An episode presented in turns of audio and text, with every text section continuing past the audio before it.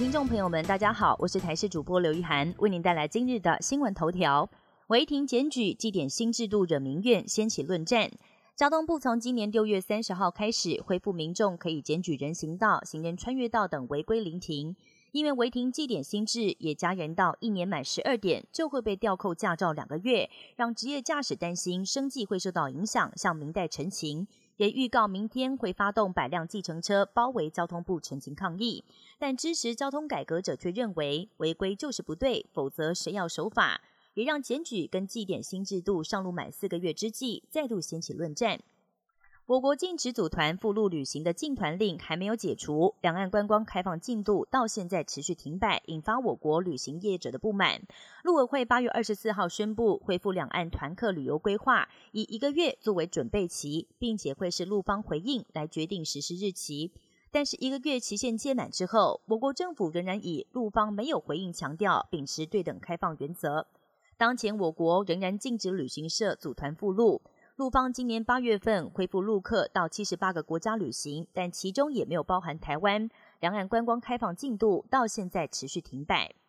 世新大学中文系经传停招，台湾面临少子化浪潮，人口持续下滑，很多学校也因为招不到学生，被迫退场或是进行缩减。而最近一位世新大学网友就发文表示，世新大学中文系大学部将在一百一十四学年停止招生，可能会成为最后一届。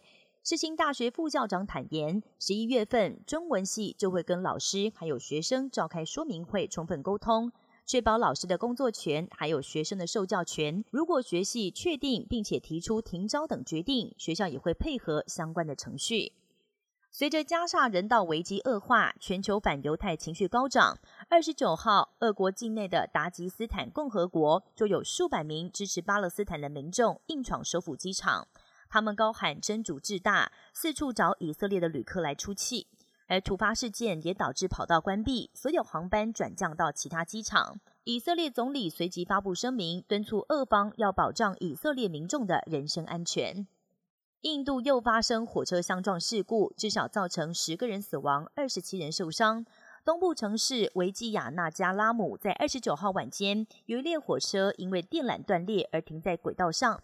没有想到，却遭到另外一列火车从后方撞上，造成静止中的火车三节车厢脱轨。初步调查发现，属于人为疏失，而这已经是印度今年第二次发生的重大列车事故。今年六月份也有三列火车相撞，总共造成两百九十二个人不幸死亡。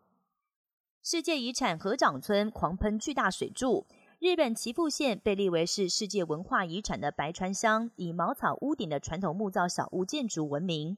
为了防止失火酿成无法挽回的损失，在十月二十九号也举行例行的防火喷水演习，瞬间白色巨大水柱齐出，也形成了特别的壮观景象。